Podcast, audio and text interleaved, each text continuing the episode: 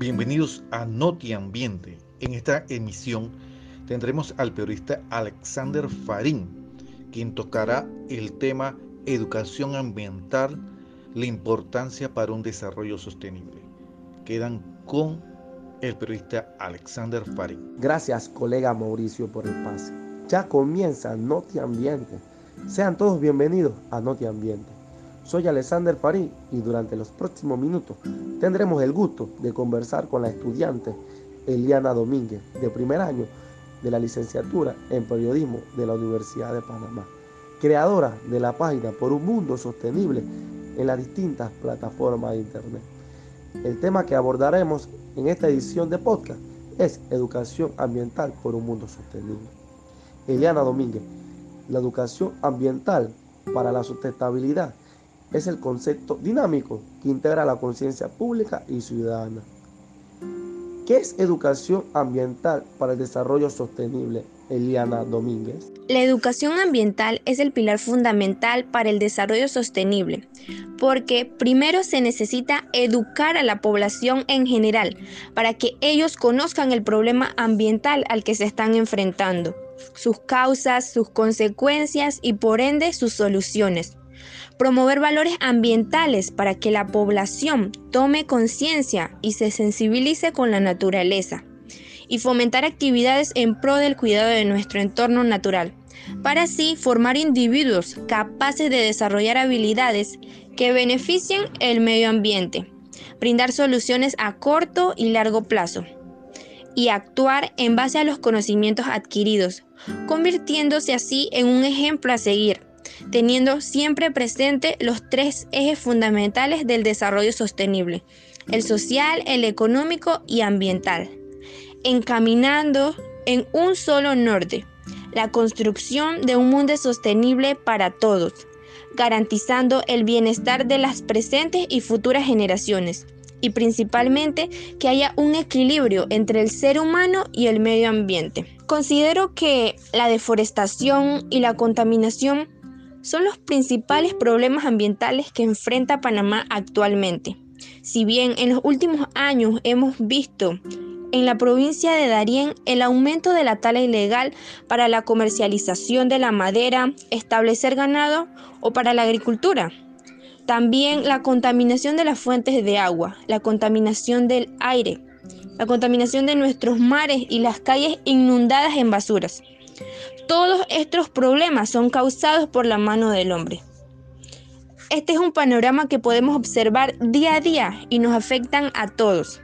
Ahora bien, pienso que para encaminarnos hacia un futuro sostenible, Panamá necesita que su gobierno tenga voluntad política para establecer proyectos que ataquen el problema ambiental e integrar a la población en general por eso, mi recomendación al respecto es que se implemente seriamente la educación ambiental, tanto en el sector formal e informal.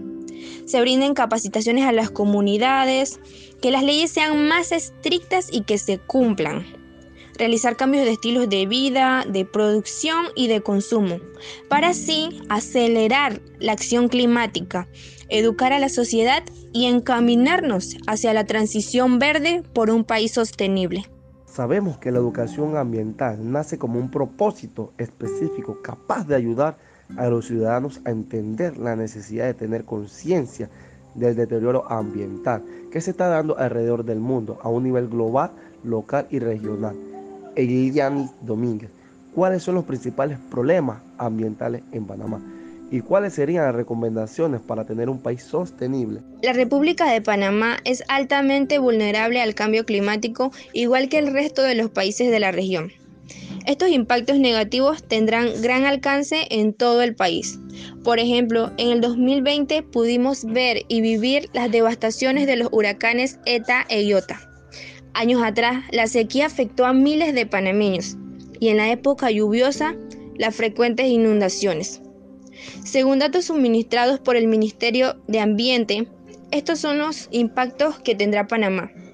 mayor temperatura en el verano, impactos sobre los sistemas de potabilización, afectaciones en el sistema pluvial y aguas servidas, afectaciones en las operaciones del canal, propagación de plagas y enfermedades en los cultivos, elevación del mar, erosión del suelo, enfermedades asociadas a la contaminación del agua potable, aumento de los deslizamientos de tierra, inundaciones por mareas altas, cambios en los sistemas de cosecha, entre otros.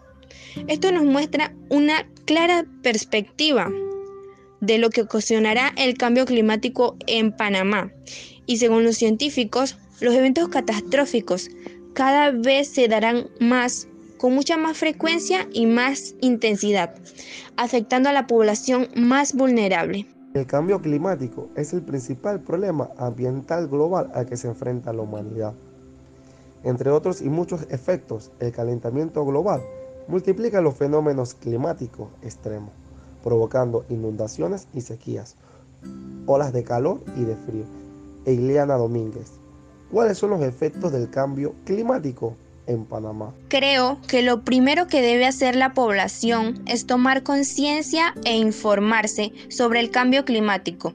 Actualmente tenemos en las manos un sinnúmero de soluciones para combatir esta problemática mundial. Entre esas soluciones para mitigar el cambio climático puedo mencionar la importancia de reforestar nuestros bosques, cuidar nuestros manglares y arrecifes, reducir el consumo de energía eléctrica, no arrojar basura en las calles ni en los ríos, reducir el uso del plástico, hacer uso de bicicletas, entre otras. Principalmente pienso que nosotros debemos apostar por realizar un cambio de estilo de vida, una vida que sea más sostenible, teniendo un equilibrio entre la naturaleza y el ser humano, para así mejorar la salud de nuestro planeta y garantizar un buen futuro para las próximas generaciones, las cuales con nuestro ejemplo tendrán una vida más sustentable y una sana convivencia con su entorno. Considero que los profesores y directores de las escuelas no están lo suficientemente capacitados para brindar una educación ambiental de calidad. Además de que los programas que brindan las autoridades competentes no abarcan todo el territorio nacional. Para mejorar eso, como ciudadana preocupada por el medio ambiente, le propongo a las autoridades implementar la educación ambiental como materia en las escuelas, que sea impartida anualmente, para así formar individuos capaces de convivir con su entorno y hacer frente a la realidad del cambio climático y también educar a la población. De esta manera podremos ir acelerando la acción climática en pro del medio ambiente. Liliana Domínguez, ¿crees tú que todos los profesores y directores de las escuelas están capacitados en educación ambiental? Muchísimas gracias, Eliana Domínguez, por participar en esta edición de podcast de Noti Ambiente. El tema abordado, educación ambiental para un mundo sostenible. Un abrazo, nos vemos en la próxima.